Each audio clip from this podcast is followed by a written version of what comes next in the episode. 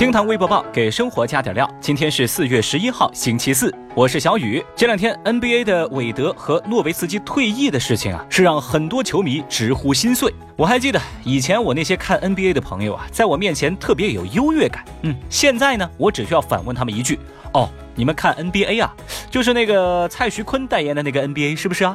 对方啊，顿时气焰全消。哎，那啥，坤坤爱你哦，比心。来看今日份的厅堂微博报，微博二百九十三万人关注，踢拍照同模的人是他妈妈。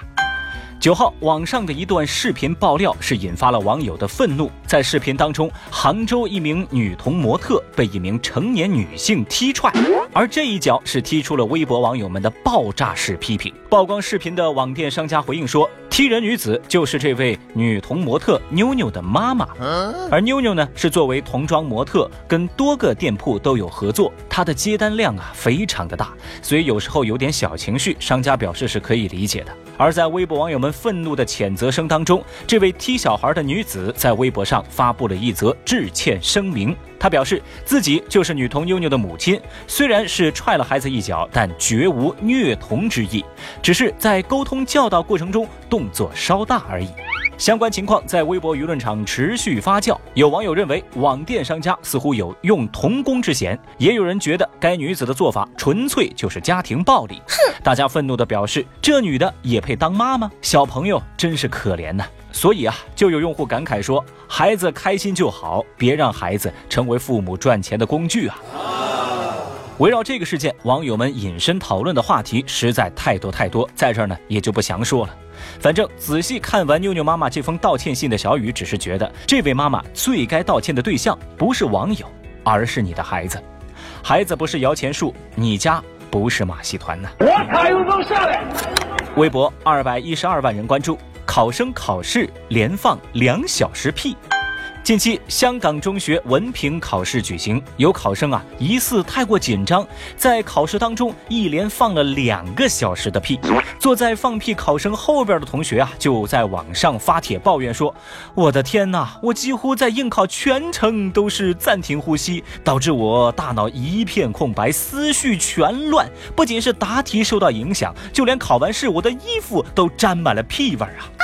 经过他的询问呢，他就发现同考场的考生或多或少都受到了屁味儿的影响。据了解，这个香港中学文凭考试其实就是香港考评局一项综合类的评估考试，相当于是香港的高考。一时之间呢，这条消息是把微博网友们给逗乐了，大家纷纷点赞转发，把它送上了微博热搜榜。有人就评论说：“哇，遇到这样的情况，谁顶得住啊？”还有网友就调侃说：“哎呦，这哪是屁呀！再勾点芡，那就是粑粑呀！”大家纷纷表示：“考试禁止使用化学武器。”其实小雨就很好奇，这位放屁的考生，你是怎么做到充电五分钟放屁两小时的呢？我的天哪！为了打败竞争对手，你竟然不惜使用化学武器啊！你真是个战术型的人才啊！正在听节目的各位，这一下你是不是就知道了如何在考试中？战胜对手了呀！微博九十八万人关注，中国家庭近八成的钱用来买房。最近，某银行和西南财大在调查国内七大区域二十三个城市的近万户家庭之后，发布了《中国城市家庭财富健康报告》。报告显示，中国家庭近百分之八十的钱都用来买房。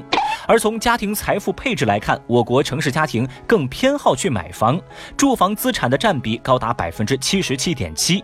中国家庭财富管理整体处于亚健康的状态。对此，微博网友们表示：“哎呀，这个调查不准确呀，应该是每个家庭都拿了百分之两百的资产来买房，毕竟还有房贷嘛。”另外啊，还有人反问说：“这不是废话吗？这结果还需要调查吗？” 其实呢，小雨我也蛮好奇，如果说不买房的话，大家会把这个钱拿来干什么呢？来吧，各位，节目下方评论区，咱一块儿来聊一聊吧。微博八十七万人关注。狗狗能闻出血液中的癌症。国外媒体的消息，在美国佛罗里达州奥兰多市举行的美国生物化学与分子生物学学会上提出的全新研究表明，狗狗的嗅觉可以识别血液样本当中的癌症，而且准确率啊达到了百分之九十七。未来，狗狗可能会成为人类筛选癌症的重要小帮手。对此，微博网友们表示：“哎呀，这虽然是个好消息，但是狗狗们分辨出来之后，他们怎么说出来这个答案呢？”呼吁尽快发明狗语翻译器。哇，我觉得看来养一只狗狗应该是非常有必要的事情了。那这时候问题也来了呀，养一只什么狗才好呢？呃，不如养只单身狗喽。Oh no！微博六十七万人关注，企业强制员工上班用老人机。最近啊，有网友在网上发帖反映说，常州的一家上市公司强制要求员工将智能手机换成只能接打电话的老人机，而且啊还要收费。涉事企业站出来回应说，他们确实是为员工配发了老人机，但没有说要收费这个事儿，并且呢要求员工在上下班期间来使用。相关负责人介绍，除了安全问题啊，这个技术部门的员工日常会接触到企业的技术专利。那出于安全生产和技术保密这两方面的考虑，他们才为一线员工配发了只能接打电话、发短信的老人机。这事儿呢，在微博上争议很大，有人对公司的做法表示理解，认为这是很正常的要求。而另一波网友则表示：“哎，你们什么公司这么多秘密啊？啊，不能摸鱼的公司，那就不是好公司。”那对于这家公司的做法，各位你们有什么样的看法呢？咱们在评论区见喽。好了，厅堂微博报给生活加点料，明天咱再接着聊喽，拜拜。本节目由喜马拉雅 FM 独家播出。